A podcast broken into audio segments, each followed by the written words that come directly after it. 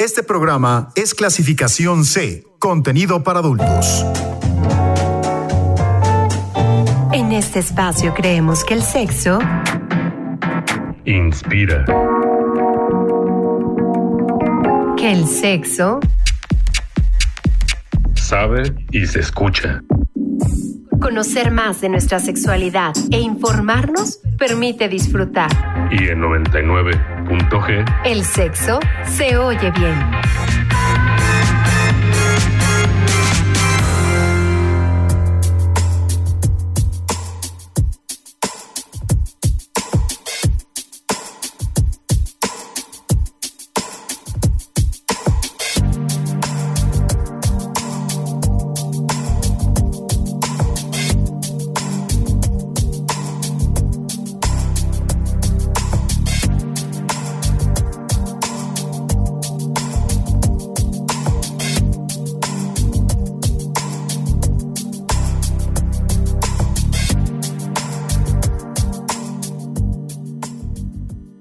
Buenas noches, estamos iniciando otra emisión de 99.g, Sexo se oye bien. Me da mucho gusto saludarlos y darles la bienvenida a este espacio. Mi nombre es Lorena Rodríguez y les agradezco su compañía aquí en la frecuencia de Uniradio en el 99.7 de FM.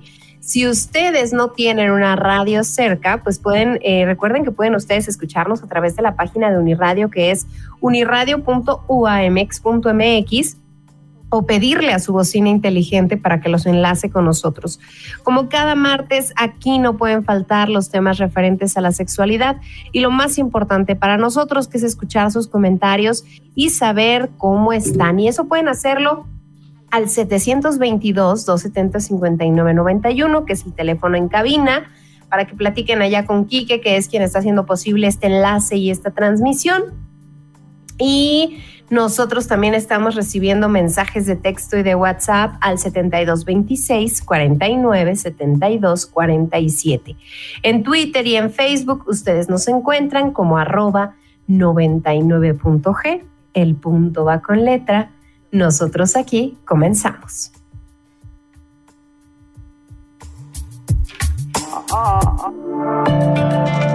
99.g. Sexo se oye bien.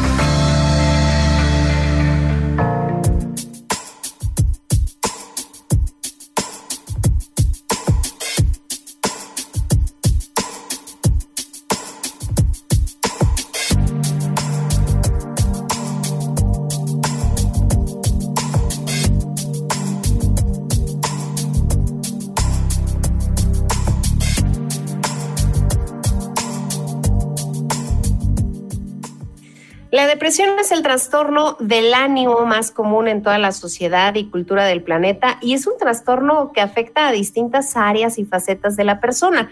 Todos pasamos por sentimientos de tristeza y melancolía de vez en cuando, no obstante estas emociones y sensaciones son pasajeras. No pasa lo mismo con la depresión, ya que estos sentimientos pues no se desvanecen, sino que interfieren en el día a día de la persona. Parece razonable pues pensar que la depresión y la disfunción sexual están relacionadas y en general las enfermedades mentales pues suelen provocar con frecuencia trastornos sexuales y en este caso pues la, la frecuencia es muy elevada. Se entiende también que la depresión afecta a la sexualidad de forma global, ya que la sexualidad humana es un aspecto de la salud mental y física de la persona. Así que hoy vamos a saber cómo se afronta una situación de esta índole. Quédense con nosotros porque el tema de esta noche aquí en 99.g es sexo y depresión. Y para platicar de todo esto nos acompaña del otro lado de la ciudad Alejandro Gutiérrez Cedeño, maestro en psicología de la salud con especialidad en sexualidad. Gracias por acompañarnos, Alejandro. ¿Cómo estás? Bienvenido. Gracias, Lore. ¿Qué tal? Con el gusto de saludarte. Eh, nos saludamos el 28 de diciembre, ¿no? Día de los Inocentes. No, sí, tras- y fíjate que ¿no? como nos, como nos saludamos en programa en nuestros shows del pasado y del futuro y todo eso, ya no nos habíamos visto ni hablado en este año. Es correcto. Entonces, pues qué gusto poder iniciar este 2022 eh, como siempre lo decimos, ¿no? Con el deseo de que sea un año eh, mejor que los, por lo menos los dos últimos que hemos tenido, y que sin duda esta pandemia ha acentuado un poco el tema de la sexualidad humana.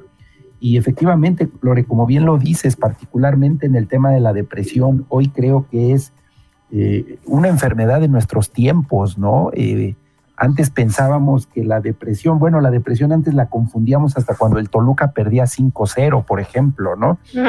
Pero hoy, hoy descubrimos que la depresión va, va más allá. Entonces, con el gusto de saludarte, como siempre, a ti, a todos los que nos hacen favor de apoyar en la parte técnica para poder transmitir y deseando de verdad que este 2022 eh, nos, vaya, nos vaya mejor, sobre todo en términos de salud y de bienestar. Sí, la verdad es que mm, hemos pasado por tiempos complicados en los últimos dos años y nos seguimos enfrentando a retos y nos seguimos enfrentando a cambios y a transformaciones, no solo en nuestros núcleos, sino también a nivel global, a nivel mundial. Y este año seguramente no será la excepción. Así es que a tomar lo mejor que nos han dejado los, los años pasados y todo ese aprendizaje para, para poder seguir creciendo creo que este tema de la, de la depresión sí va enfocado en la pareja y sí va enfocado en el tema de la sexualidad, pero es una cosa que también hemos escuchado con mayor frecuencia en últimos meses y, que va a estar padre comentarlo. Fíjate que hice una encuesta, eh, como cada martes allá en, en Twitter, y dice, ¿has vivido una etapa de depresión que haya afectado tu apetito sexual? Y el 62.5% de los votantes dicen sí. ¡Wow! La mal. Estamos hablando de que es más de la mitad. Estamos hablando de que yo también voté. Oye, el 12.5% dice no, pero a mi pareja sí. Estaríamos, pues, que, que, que, prácticamente ahí es lo mismo, nomás que están involucrados de otra manera. Imagínate, está padre ese porque quiere decir que mejor le hubiera dado la, respuesta a su pareja y entonces nos íbamos a aventar este, pues un 74%, ¿no? Ándale, o que, o que le digan a la pareja, oye, vota en la encuesta. Contéstale, contéstale. Exacto. Y el 25% que dice, no, yo no he vivido una etapa de depresión que haya afectado mi apetito sexual, pero sí sé de casos. De un primo, ¿no? el primo de un amigo de un amigo. Sí, oye, oye, eh, no, no me sorprende, Lore, tu, tu, encuesta, de verdad no me sorprende porque, es más, yo llegué a pensar que pudiera ser un poco más alto ese 62%. Sin embargo, esa es una realidad que estamos viviendo, ¿no? Eh, yo creo que tendríamos que partir de ese principio, Lore, Lore precisando que efectivamente la depresión eh, es un tema que hoy nos aqueja eh, que tenemos que no confundirlo con, esa simple melancolía, esa simple tristeza, e, ese desgano, ¿no? Que de repente cualquier lunes podríamos tener, eh, o martes, o cualquier día de la semana, o previo a las vacaciones, eh, durante las vacaciones o después de las vacaciones. me parece que la depresión juega un papel importante, digo, no, no me corresponde hablar a mí de todos estos neurotransmisores que existen, ¿no? Que tienen que ver con serotoninas, dopamina y, todos estos compuestos químicos, bioquímicos en el cerebro. Pero, pero para que nos quede muy claro de lo que estoy diciendo, lo voy a traducir. Una depresión viene muy asociada a llanto, viene muy asociada a, a este, a veces hasta de vomitar, ¿no? Por la ansiedad que se tiene y que la gente refiere con que pues, no vomitó nada más que jugo gástrico, ¿no? Eh, estas ganas de no estar con nadie, estas ganas de no comer, estas ganas de no trabajar. Eh, obviamente eh, hay una, un halo de, de, desesperación, de desesperanza sobre todo, donde el pesimismo juega un papel fundamental y por supuesto pues todo eso eh, es muy triste, no solo para quien lo está viviendo, sino por supuesto para la gente que nos rodea. Entonces, sí, hablar, hablar de depresión es un tema eh, particularmente sensible en esta época que, también hay quien refiere que hay una depresión invernal, ¿no? Y, que hoy en día eh, a veces hasta el ambiente, y, nos queda muy claro, ¿no? Hay gente que para la Navidad y el Año Nuevo es felicidad y, festejo, pues no hay que olvidar que muchos eh, hemos vivido circunstancias muy complicadas estos dos años, para lo cual eh, las Navidades y los Años Nuevos es, es un temor, ¿no? Llegar es una dificultad, son eh, reconocer esas pérdidas que se han tenido a lo largo de estos años. Entonces, es muy complejo, Lore. Hablar de depresión sí es, es difícil en términos de quien lo vive, por supuesto. Eh, entiendo que, pues hay distintos tipos y probablemente hasta grados de depresión, pero ¿cómo, cómo vamos a, identificarla? ¿Qué es la depresión como tal?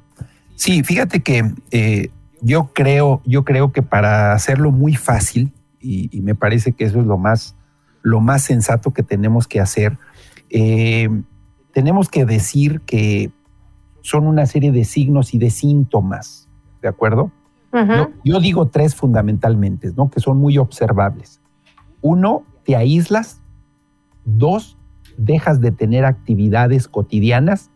Y tres, eh, tus alimentos se manifiestan evidentemente eh, de manera muy significativa.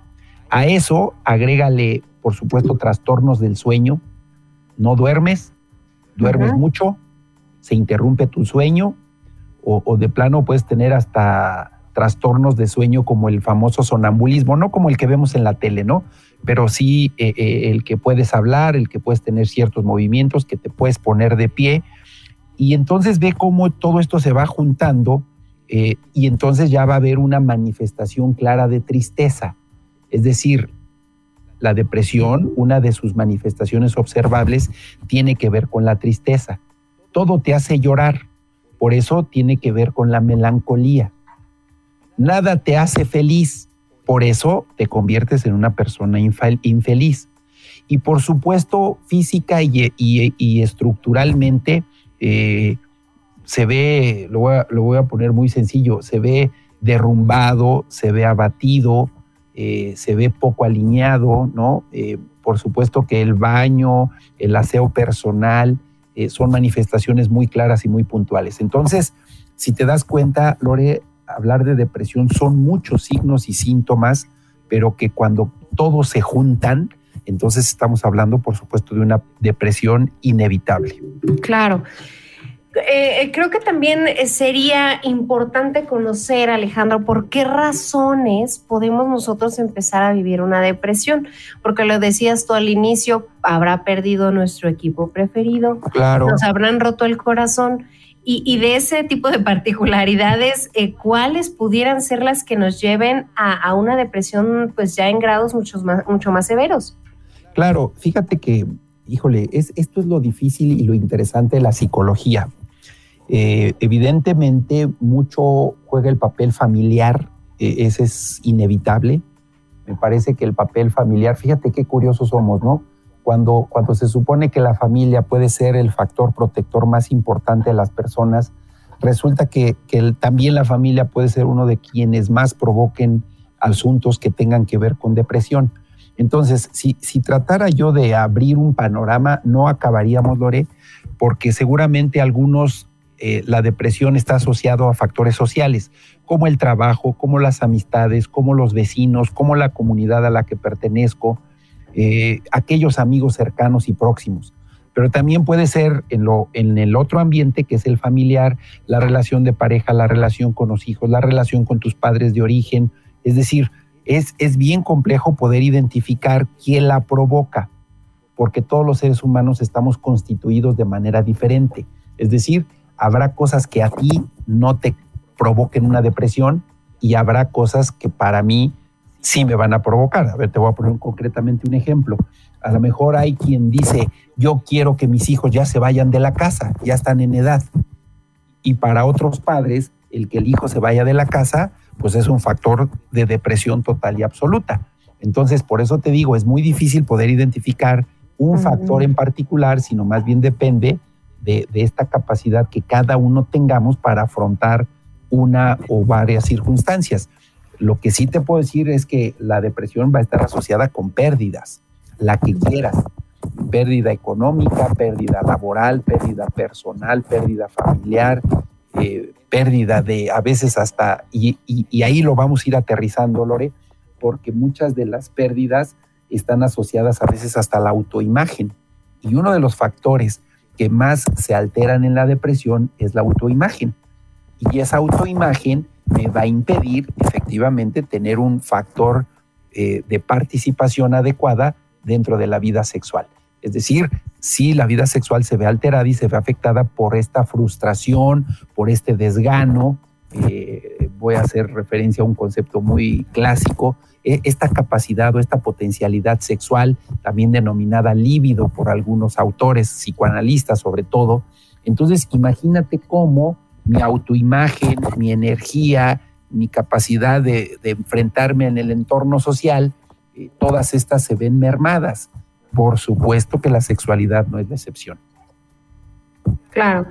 Eh, ¿A qué edad, Alejandro, uno comienza a sentirse deprimido? ¿Cuál sería ese momento en el que, en que uno empieza a sentir este tipo de cosas? Porque pensaba cuando estaba preparando el guion que cuando uno está más chico, cuando uno es niño, probablemente sí viva ciertas pérdidas, pero, pero no, no toma las dimensiones como, como lo hemos visto en los adultos. Es correcto, mira, yo eh, precisamente el sábado, al cual les mando un saludo a todos mis amigos de generación de la secundaria número uno, tuvimos una reunión bien bonita. Digo, eh, obviamente me refiero a una reunión responsable de éramos seis, siete personas. Y, decíamos algo muy interesante, Lore. En la secundaria, y, quizás hasta en la primaria, estarás de acuerdo que no nos importaban muchas cosas. Es decir, no distinguíamos niveles sociales, no distinguíamos eh, nivel económico. O sea, alguien era tu amigo porque era tu amigo y punto. No, no había intereses en particular. Eso, eso me parece una realidad. ¿Qué te, ¿Por qué te digo esto, Lore? y voy a poner un ejemplo muy concreto. A lo mejor eh, carencias todos las tenemos, pero el cómo yo como adulto le haga sentir a ese niño mis carencias, esa puede marcar la diferencia.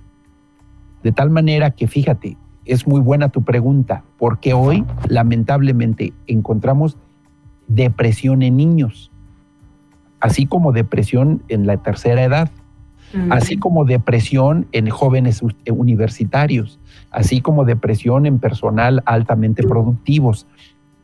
Depresión, por supuesto, en madres, eh, en padres, madres solteras, padres solteros, eh, familias integradas. Es decir, la, la, depresión, desgraciadamente, no es como cuando, cuando empezamos con las vacunas, ¿no? vamos a cuidar a los de la tercera edad. No, aquí, aquí el problema es que la depresión permea ya a toda la población, porque la depresión no viene sola. La depresión puede venir acompañada de una irritación, de una ansiedad, de una angustia, de una desesperación, de un deseo de minusvalía. Entonces, todos estos factores obviamente ya van a aterrizar en particular a un factor depresivo. Sin embargo, pues no hay, no hay una edad en particular y más bien yo te diría que hoy todos, todos tenemos la posibilidad de vivir un proceso depresivo. Sí, los adultos me parece que podríamos ser muy responsables para ayudarle a nuestros hijos a entender que las circunstancias que estamos pasando pueden ser temporales, pueden ser momentáneas, pueden ser lo que sea, pero no son las tragedias. Eh, de tal manera que a veces la tragedia puede estar asociada a la interpretación del adulto donde el niño entiende y comprende lo que está viviendo, entonces nos compra el conflicto de manera muy importante. Entonces, Lore, todas las edades hoy eh, estamos a flor de piel como para tener una depresión. Oye, Alejandro, ¿y qué mm, pudiera influir para que, para que alguien sea más propenso a deprimirse que otros? Eso sí, eso sí. Eh, híjole, y aquí es de origen, Lore. Eh, hoy los, los psicólogos nos robamos, y, lo voy a decir con mucho cariño, y pido perdón a los ingenieros eh, y los ingenieros civiles, hoy nos robamos ese concepto de resiliencia. La resiliencia es la capacidad de un cuerpo para regresar a su estado original. De tal manera que la resiliencia que nuestros padres nos integraron en, nuestra estructura psicológica, pues es la que va a determinar qué tan deliberadamente me pega un factor, un problema, un fenómeno, un conflicto y cómo lo voy a afrontar. De tal manera que, a ver, yo, yo recuerdo, tenía, tengo, tengo, gracias a Dios, un primo, que él era el más feliz cuando reprobaba. Y reprobaba, y bueno, reprobaba porque decía que le daba la oportunidad de irse a cursos de regularización y tenía la oportunidad de conocer a niños de otras escuelas. Fíjate su percepción de reprobar. Te puedo asegurar que habrá niños que con reprobar pueden entrar en estados de ansiedad. Entonces es cómo afronto, de acuerdo a mi capacidad que me permite restaurarme, justamente para decir qué me deprime o no. Entonces es la estructura psicológica de cómo le ayudamos a los niños a resolver un problema. Te voy a poner un ejemplo fácil.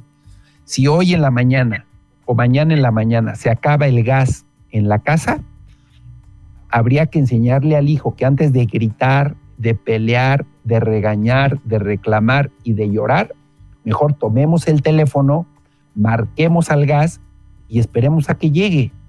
Los gritos no me van a hacer que llegue el gas más rápido. Entonces, con, con circunstancias tan fáciles, es cómo estoy resolviendo algo de manera inmediata, es decir, cómo le estoy enseñando a los niños. Por ejemplo, eh, digo, no nos tocó porque nos tocó esta transición, pero acuérdate cuando se hacían los trabajos a máquina de escribir. Digo, echabas a perder la hoja y había que empezar nuevamente la hoja. Sí, sí me acuerdo. Claro, hoy a tu hijo le tienes que enseñar a trabajar en la computadora, pero cada cinco minutos ir guardando lo que está haciendo, porque se va a ir la luz. O sea, esas son las formas tan sencillas de ir resolviendo. De tal manera que si yo no le enseño a los niños a resolver, entonces no tengo una personalidad proactiva y entonces tenderé, por supuesto, a frustrarme ante cada problema que yo tenga.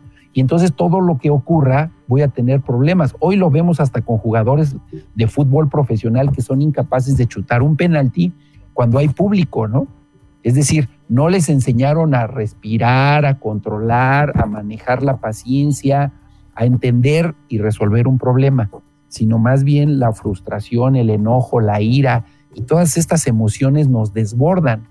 Entonces, pues por supuesto que la chamba más importante es enfrentarlo desde pequeño para que el niño eh, vaya construyendo sus habilidades sociales y por supuesto las habilidades socioafectivas. Fíjate, Lore, hay niños que no saludan, que no dan las gracias, que no piden perdón, que no piden permiso. Esas son las habilidades sociales básicas. ¿Cómo voy a enseñarle entonces a un niño que no tiene estas básicas, mucho menos a manejarlas más adelante, ¿no? Las, las, cómo enfrentar, cómo resolver. Hay quien todavía resuelve las cosas peleando, Lore, y lo ves en las calles. Y vemos adultos como de carro a carro se bajan y se agarran a trancazos por una frustración que en ese momento eh, estaba a flor de piel. Entonces, ¿qué construimos? Pues chavos frustrados, ¿no? Chavos agresivos, chavos violentos, y por el contrario, podemos construir también gente que pueda tener esta capacidad de afrontar.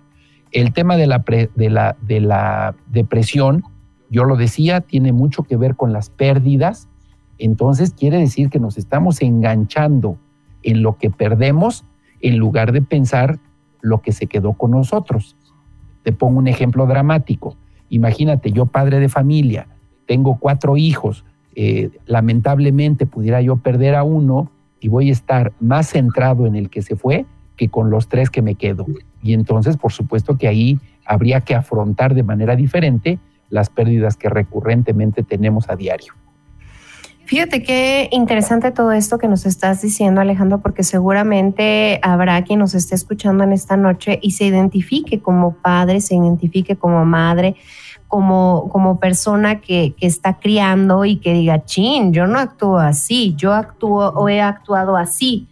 Y, para aquellos que no, que piensen o, que reflexionen, a mí me enseñaron de este modo y, y probablemente no sea el adecuado o, probablemente sí fue el adecuado y mira qué bien me ha servido. Entonces creo que, que, nos sirve mucho esto, esto que nos estás diciendo porque nos, nos da la pauta para, para ir haciendo las cosas mejor desde el inicio, desde la casa. Es correcto, sí, sí. Y luego mira, eh, eh, queremos echarle la culpa a la persona con la que vivimos, pero más bien habría que echarle la culpa a la persona que nos formó. Y digo, lamentablemente, pues ahí es donde hay que pelearnos con mamás, con suegras, con abuelas, con tías, con primas, ¿no? Para, para poder entender que, que, mira, yo creo que mientras vivamos eh, tenemos esta capacidad de resolver, que es, que es muy difícil, Lore, por supuesto, quienes hemos vivido verdaderos estados de ansiedad se manifiestan eh, muy, muy recurrentemente y van de la mano con estados depresivos. Entonces, ¿cómo, cómo enseñarle a una persona que, a que debe, que una depresión vas a tener desde presión arterial alta, puede, puede botarte la presión porque viene muy asociado a la ansiedad. Ya te decía yo, los trastornos del sueño, las pocas ganas de comer, las pocas ganas de trabajar, las pocas ganas de vincularte con alguien. Y entonces imagínate, si no tienes ganas de relacionarte socialmente con alguien, por supuesto que sexualmente no vas a tener en absoluto ningún interés. Y, te puedo decir que de algunos estudios que se han, que se han realizado, es más común y, es más impactante la depresión. Y, tú lo decías, ya hablabas un poco de impotencia sexual en, en el hombre que en la mujer. Es decir, eh, aquí nos pega más al sexo masculino. Claro.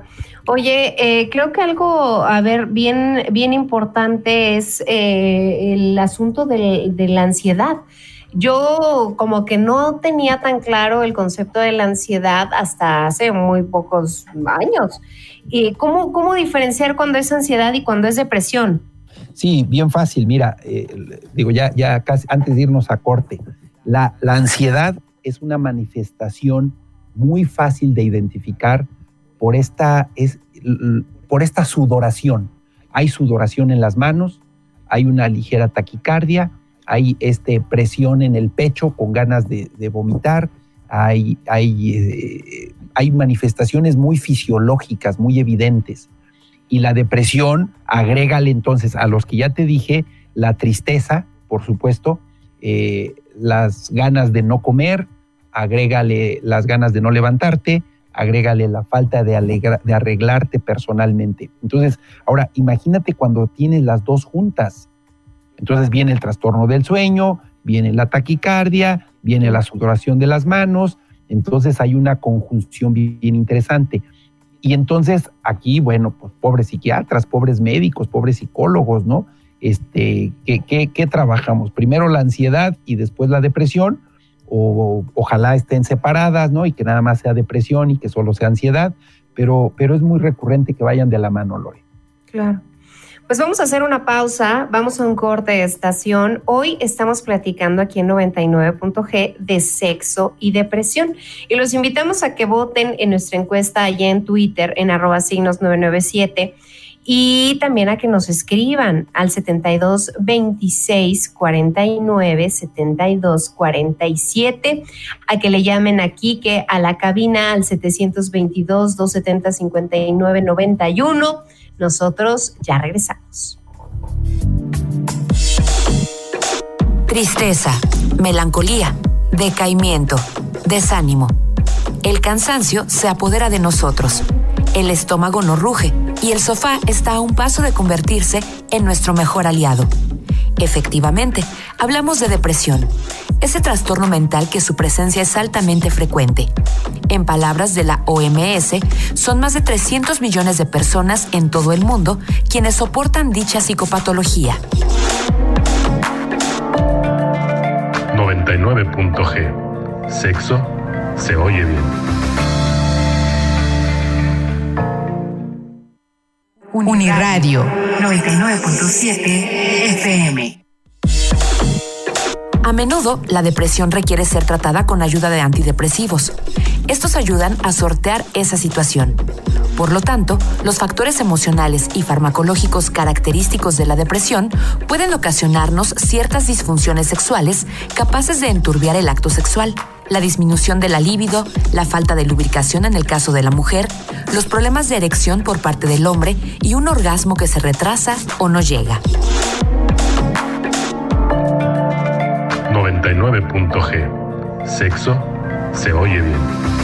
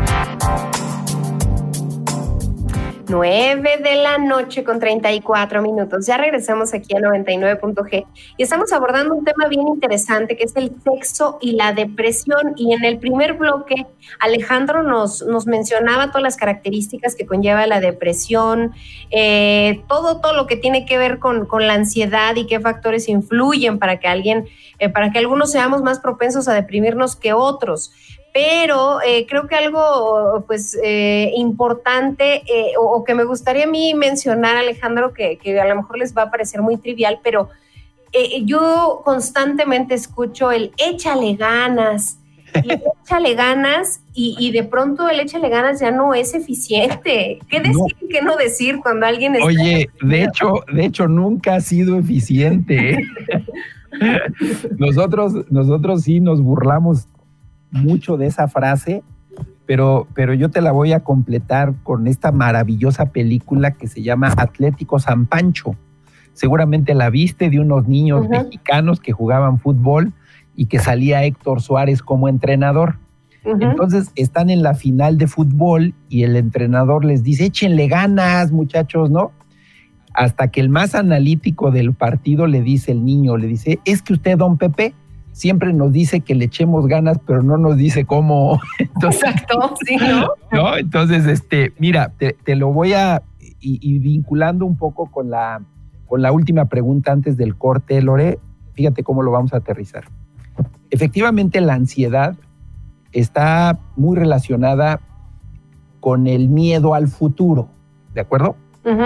Bien, y la depresión, pareciera ser que es la diferencia, es esa tristeza o esa minusvalía o minusvaloración de lo que nos está ocurriendo en el momento presente. ¿De acuerdo? Bien. Entonces, si la depresión es lo que me ocurre en el presente y la ansiedad es lo que me preocupa en el futuro, entonces aquí es qué es lo que debo de hacer. Te voy a poner un ejemplo y vamos a trabajarlo rápido tú y yo. A ver, de las áreas de tu vida, Lore, dime una de las áreas la que tú quieras, política, religión, deportiva, artística, cultural, familiar, personal, familiar, económica, sexual, la que me digas, dime una, nada más rápido. Familiar. Familiar, perfecto. De 0 a 10, Lore, engáñame, pero de 0 a 10, ¿qué calificación te pondrías en este momento de 0 a 10? ¿En, mi familia? Sí, cómo te sientes, cómo vives, cómo te mm. percibes en este momento. Este, de 0 a 10, es como si fuera tu calificación. Me pondría 8-5. 8-5, perfecto. Ahora, dime, ahí te va la estrategia. Dime una acción que podrías hacer en este momento cuando terminemos el programa o mañana o en esta semana para fomentar tu vínculo familiar? ¿Cuál te gustaría una acción concreta? Mm, me gustaría pasar más tiempo con mis hijos. Fíjate, esa no es acción, Lore. ¿No? No. Dime la acción. Cenar mañana con mis hijos. Ahí está. Cenar, eh, ahí es la acción. Esa es la diferencia Oh. cuando yo le digo a un paciente, échale ganas. Mejor le voy a decir, cómete tu desayuno, tómate tus pastillas, este, bañate a la hora que el doctor te diga, camina los pasos que él te dijo. Entonces, fíjate, ya tengo la acción. Ahora, dime fecha y hora, Lore. ¿Cuándo lo vas a hacer? Mañana 9 de la noche. Perfecto. Dime ahora los recursos que necesitas para esa cena. A, ¿Qué vas mis a cenar? hijos, a mis hijos y comida. Ok, pero no, tradúcemelo más. ¿Qué comida vas a darnos ese día? ¿Quesadillas? Quesadillas. Órale. Fíjate, cuando digo recursos, ya le estoy poniendo hasta el costo. O sea, ¿cuánto me va a costar esta reunión? Y luego viene algo bien interesante. Tú ya, me, ya te adelantaste, pero yo te iba a preguntar con quién te vas a relacionar. Y entonces aquí ya me puedes decir con mis hijos, con mi tía, o sea, quiénes son. Y entonces vas a vislumbrar algo que nosotros en psicología le llamamos indicador de éxito. ¿Cuál sería tu indicador de éxito? Te lo pongo fácil. Que hoy les avises a tus hijos que mañana va a haber quesadillas. Que hoy verifiques que hay tortillas, que mañana salgas a comprar el queso. Es decir, ¿qué indicadores me van a garantizar que esto ocurra? Si te das cuenta, entonces es una metodología que es acción, recursos, con quién me relaciono, fecha y horario, y luego pues el indicador de éxito. Te voy a poner otro ejemplo. A mí me ocurría antes de, meterme en una rigurosa este, actividad física. Yo decía antes de la pandemia, ¿por qué no salgo a correr? Yo me ponía cinco en condición física. Cuando, cuando empecé a hacer mi plan me di cuenta que lo que no tenía era tenis. Dije, ah, pues con razón. Entonces tengo cinco. ¿Cuál es mi acción? Correr. ¿Cuándo horario? De todos los días a las 8 de la mañana. ¿Cuánto tiempo? 30 minutos. Cuando llegué al apartado de recursos, pues no había tenis. Dije, pues ¿cuándo? cuándo? Pues con razón no salgo. Y luego cuando puse con quién me debo relacionar, fue bien fácil porque puse con mi perro. Mira, el Ujú. perro siempre está dispuesto. Hoy te puedo dar indicadores de éxito como es mejor condición, salud, eh, baja de peso, etcétera. Entonces, si te das cuenta qué es lo que tenemos que hacer. Y ahora, vámonos al, por ejemplo, al apartado de la sexualidad. Hoy muchos podemos evaluar nuestro entorno sexual. A ver, ¿cuánto le pongo a mi vida sexual en este momento? Y no me refiero específicamente a las relaciones coitales. Me refiero a la percepción que tengo con respecto a mi sexualidad. Habrá quien diga 10, habrá quien diga 4, 8, 7, la que quieras. Cuando digo acción, fíjate que es aquí donde podemos empezar a poner acciones. Desde la lectura, puede ser, desde una percepción de uno mismo, es decir, a veces hasta el reconocimiento de uno mismo, desde, eh, obviamente, el vínculo con la pareja, y ahí le vas poniendo qué debo hacer, salir, invitarla, eh, indicador de éxito, no, pues ya tengo la reservación en algún espacio y todo lo que tengo que realizar. Entonces, fíjate cómo hablar de depresión no es echarle ganas. Hablar de depresión es qué tengo que hacer en cada uno de mis escenarios. El recreativo, el deportivo, el cultural, el artístico. Hoy te puedes meter hasta el Museo de Francia, hasta de manera virtual. No necesitas ir allá. Entonces ya tengo la acción concreta. Si te das cuenta entonces cómo lo tenemos que lo debemos aterrizar en acciones específicas. ¿Cómo ves, Lore? Pues mm, mm, está padre porque entonces te vas centrando en el presente y pareciera que vas eh, logrando pequeñas metas que Exacto. te hacen ir alcanzando un objetivo más grande. Y si en la depresión me preocupa el presente, disminuyo la ansiedad con mi proyecto de vida. Por eso esas 12 uvas deberemos, debimos haberlas traducido en 12 acciones, 12 proyectitos concretos. Ser feliz, oye, qué difícil es, ma. Pero si mi felicidad radica llevarme bien con mi suegra, ah, pues entonces la acción no es ser feliz, es invitarla a comer y soportar una buena comida en compañía de mi suegra, por ejemplo. ¿Sí? Entonces ya, ya no habla, ya no haces la palabra como dedicarle más tiempo, echarle ganas, estar entusiasmado, esas cosas no. hay que traducirlas en acciones concretas. Oye, y cuando es, eh, entiendo que no, no siempre podemos meternos en la vida de los demás, pero cuando se trata de, de apoyar a alguien, este tipo de, de, ejemplos que tú nos dabas se hacen a manera de sugerencia, de petición. ¿Cómo ves si invitas a tus hijos a cenar mañana? ¿Cómo, cómo, cómo se maneja? Porque, porque entiendo también que uno, si fuera uno mismo, pues tiene que hacer la propia reflexión. Pero cuando es hacia otro, ¿cómo ves si me invitas al hotel mañana? ¿Cómo, te caería? Oye, lo dices padrísimo y te voy a decir algo. Eh, te voy a poner un ejemplo y saludo mucho a a mi prima, eh, a mi prima Cari, a su esposo César, que tuve el gusto de saludarlos en, día, en días pasados. Pero eh, a lo mejor ellos no me van a dejar mentir. Los, los, mexicanos estamos muy acostumbrados a hacerlo al revés, Lore. Te espero, te espero el sábado, te tengo unos chilaquiles bien ricos y ahí está el pomo de ron, ¿no? O sea, yo ya te organicé la vida. ¿Qué te parece que lo hagamos al revés? Oye, ¿cuándo puedes venir? Oye, con confianza, de verdad, dime qué tomas. Oye, ¿está bien si cenamos este tipo de tacos? O sea, le preguntas a la persona y ella te va a decir, no, no puedo el sábado, ¿qué crees que los tacos me hacen daño y no me gusta el ron, prefiero tequila? Entonces, armas en función a lo que él desea, de mm. tal manera que, que si queremos obviamente una convivencia adecuada, entonces tendríamos que empezar por un consenso.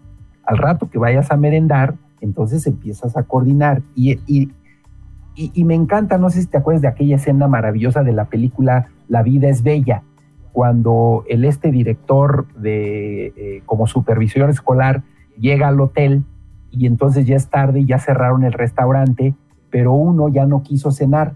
Entonces el mesero aprovecha y le sugiere todo lo que ya estaba en el otro, en la otra comanda que ya estaba. Oiga, ¿y no le gustaría una ensalada? Porque es lo único que tiene. Oiga, ¿y no le gustaría una botellita de vino blanco? Porque es la que ya tiene servida. ¿Qué le parece un carnero? Y el otro ya nada más decía, pues sí, pues sí, pues sí. Y era lo que ya tenía listo, porque alguien no se lo quiso comer. Entonces, digo, me parece que va en esos términos. No, no le hagas como todas las mamás, Lore. Oigan, ¿qué quieren cenar? Este, pizza, no, tortas pues no, es cereal y se lo comen. Entonces, ¿para qué preguntas? Entonces, yo creo que puedes ir acotando, oigan, miren, hay posibilidades de vernos mañana o el jueves, ¿qué prefieren? Porque ya tengo unas quesadillitas y bueno, habrá quien las quiera de queso y habrá quien las quiera de jamón. Es decir, dentro de tus recursos podrás ir manejando un escenario favorable para que esto se dé. Al final, me parece que van a estar más felices de haber sido eh, tomados en cuenta para organizar esa, esa cena. ¿Cómo ves, Lori? Claro. No, eh, perfecto, porque además esto creo que aplica para el ejemplo que utilizábamos conmigo, pero también para el tema de la pareja, que, es eh, fundamental, ¿no? Ya, ya reservé en el hotel tal y ya te compré este liguero bien bonito rojo. Claro. A ver si te queda y a ver si te gusta y a ver si puedes llegar al lugar, ¿no? Oye, y, y, y, luego, por favor, ahí hay algún factor, ¿no? De cansancio, agotamiento, menstruación o lo que sea o en el caso del hombre igual también alguna dificultad, cansancio, dificultad de lo que quieras, y entonces pues, eh, tu plan resulta un fracaso. Entonces para eso, para eso me parece que hay que considerar eh, a la persona que está frente a nosotros. Vamos a hacer una pausa, vamos a escuchar la cápsula que nos prepara Rafa de muchos menos machos en esta noche. Recuerden que estas eh, cápsulas pueden ustedes escucharlas en Spotify y seguir a muchos menos machos en todas las redes sociales.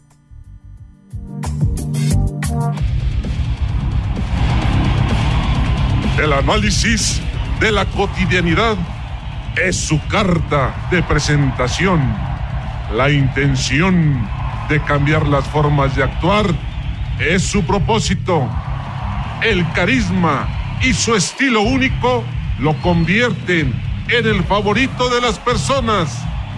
Con ustedes, muchos menos machos.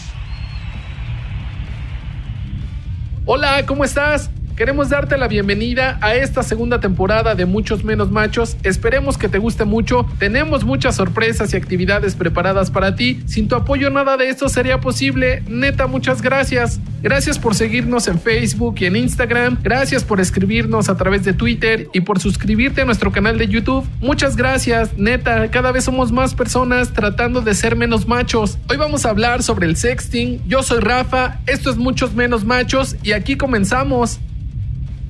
Nuestra vida, al igual que nuestras actividades, van cambiando con el paso del tiempo, y lo que tiene que ver con nuestra sexualidad, por supuesto que también va cambiando. Influenciadas por cuestiones hormonales, educativas, culturales o económicas, nuestras prácticas y comportamientos se transforman. Debido a las condiciones en las que nos encontramos actualmente y en donde la mayoría de las personas tenemos acceso a dispositivos móviles con diferentes cámaras y hacemos uso de servicios de mensajería instantánea, nació el sexting como una alternativa a la forma en la que vivíamos nuestra nuestra sexualidad y su práctica va en aumento día con día. El sexting hace referencia a la difusión, publicación, envío o transmisión de manera digital de fotos, videos o mensajes de contenido sexual, provocativo o sugerente a través de dispositivos móviles como los celulares, las tabletas o las computadoras mediante el uso de Internet proviene de la combinación de las palabras en inglés sex y texting, que hacen referencia al sexo y al envío de mensajes de texto. No es una práctica exclusiva de algún grupo de edad y por lo tanto pueden participar todas las personas, aunque debemos tener mucho cuidado cuando están involucradas personas menores de edad porque podría tratarse de algún delito. En el sexting, la persona que protagoniza las fotos o los videos se muestra desnuda o semidesnuda. Puede estar bailando, posando, masturbándose o haciendo cualquier otra cosa. Es muy importante dejar claro que todo debe ser voluntario, libre, seguro y por supuesto con consentimiento. El sexting forma parte de esos elementos que puede contribuir para que tengas una vida sexual más plena y placentera. Te permite jugar, imaginar, fantasear, explorar otras formas de vivir tu sexualidad. Si ya lo has practicado con tu pareja o si era parte del coqueteo para ver qué pasaba con esa persona con la que querías tener un encuentro sexual, la neta espero que lo hayas disfrutado. El sexting debe entenderse como una práctica de goce, de disfrute, de deleite. Qué chido poder contemplar a esa persona especial. Te está compartiendo parte de su vida, de su privacidad, de su intimidad, el sexting es una práctica de mucho respeto y confianza. No la cagues. Eso solo les incumbe a ustedes y no tienen por qué involucrar a más personas. No está chido que el material que compartiste o que te compartieron sea difundido sin tu consentimiento o el consentimiento de la persona involucrada. No está chido que ese material esté circulando en lugares en donde no tendría que estar o con personas que podrían hacer mal uso. Eso es un delito.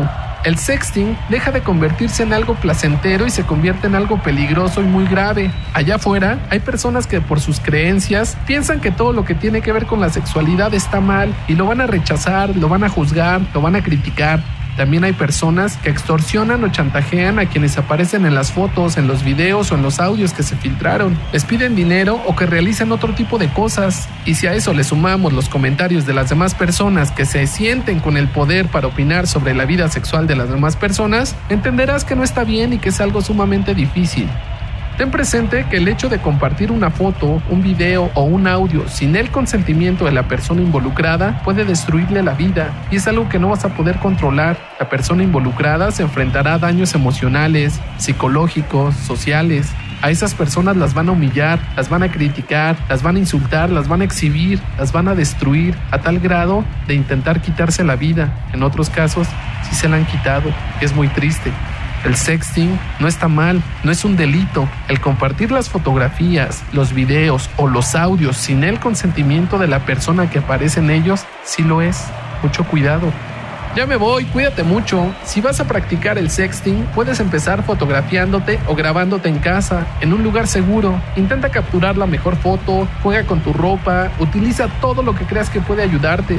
Revísalas, elige las que más te gusten, resguárdalas muy bien. Puedes fotografiarte de cuerpo entero o algunas partes. Tú decide. Si lo quieres, puedes ocultar tu rostro o algunas partes. Puedes ocultar tus marcas, tus tatuajes o cualquier otra cosa que te pueda identificar. Tú decides si las quieres compartir. Tú decide con quién y cómo. Siempre será tu decisión. Una decisión libre y segura. Si no quieres intentar el sexting, no pasa nada. Existen otras formas para disfrutar de tu sexualidad. Si tienes alguna duda o comentario, ya sabes que nos puedes escribir a nuestras redes sociales. En todas nos encuentras como muchos menos machos o también nos puedes escribir al correo muchos menos machos gmail.com. Cuídate mucho y no bajes la guardia. Adiós.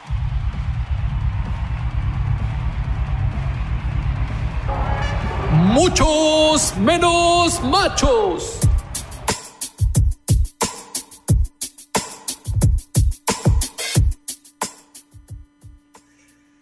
Ya regresamos aquí a 99.g. Sexo se oye bien. Y ya en la recta final de este programa, Alejandro, yo no puedo dejar de preguntarte eh, en el tema de la depresión y la vida sexual. ¿Son las disfunciones sexuales las que nos hacen estar deprimidos o son nuestras depresiones las que nos llevan a tener disfunciones sexuales?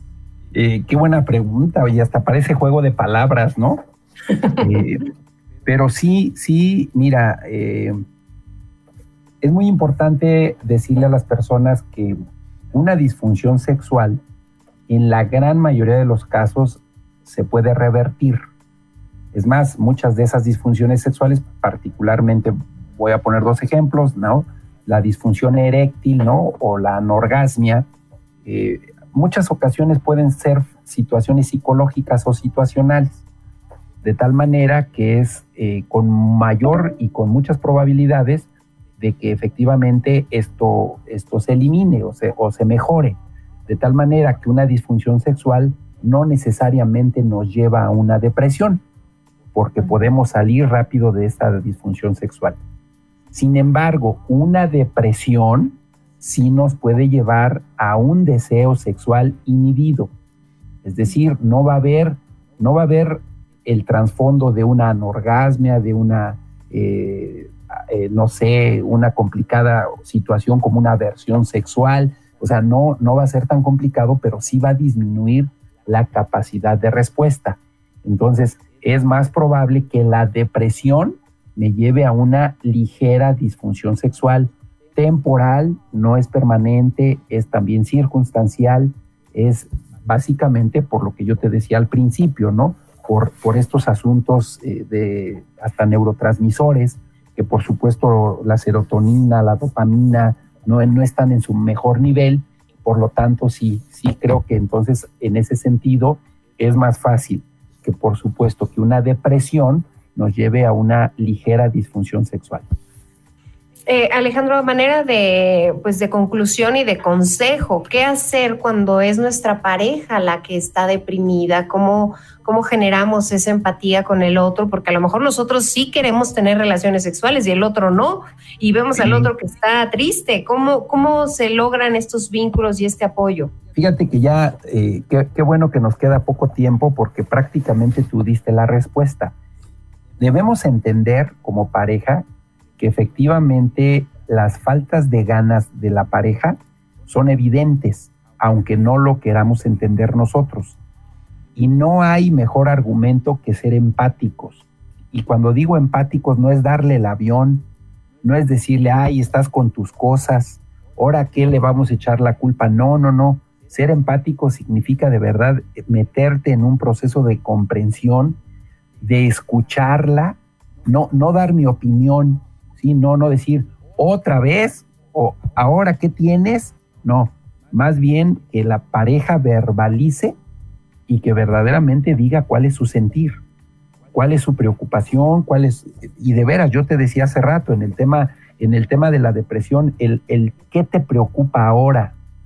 Digo, a mí me queda claro que, que, que el futuro tan incierto con este, esta nueva, digo, afortunadamente estos contagios eh, pareciera ser que vienen con menos fuerza como lo que conocíamos, eh, encuentras buenas noticias, encuentras eh, que puede haber ya un fármaco contra el COVID, encuentras que no falta el, el, que da la teoría de que estas nuevas cepas no es más que la debilitación del verdadero COVID, en fin, o sea, también hay buenas noticias. Entonces me parece que en estas buenas noticias tenemos que ser muy empáticos y escuchar a la pareja qué tiene, qué quiere, qué desea, qué siente, no presionar, por supuesto, eh, no obligar, esta sería una circunstancia muy importante, no chantajear, Lore, no sobornar, frases como, pues entonces me voy, y a ver quién sí me hace el favor, ¿no?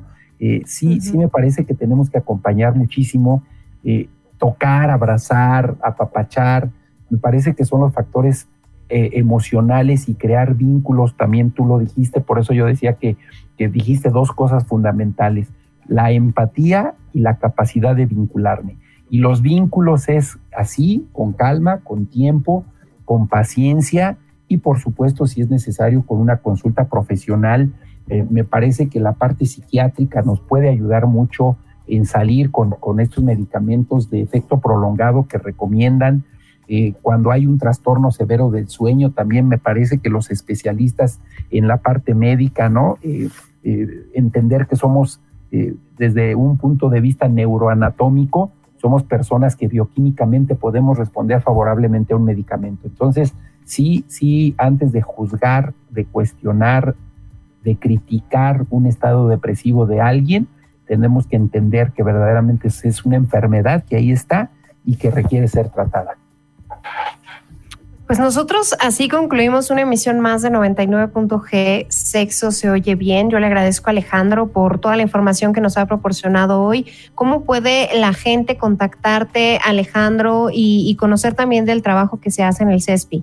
Sí, claro, ahí con mucho gusto eh, al correo que me hacen favor de escribir siempre que lo dejamos, alexguca68 arroba hotmail.com y por supuesto saber que ahí tenemos también el área de neurología, tenemos el área de electroencefalograma y por supuesto la parte psicológica, ¿no? Que, para nosotros es fundamental tratar de apoyar y comprender que justamente hoy, ante estas circunstancias, me parece que la salud mental es eh, un producto básico para los seres humanos.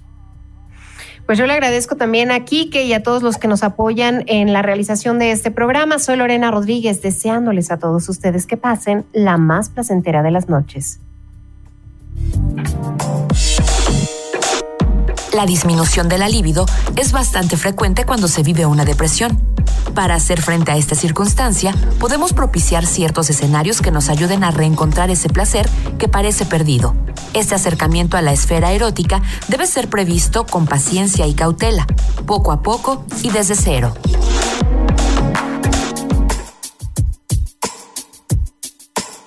Gracias por su preferencia sexual.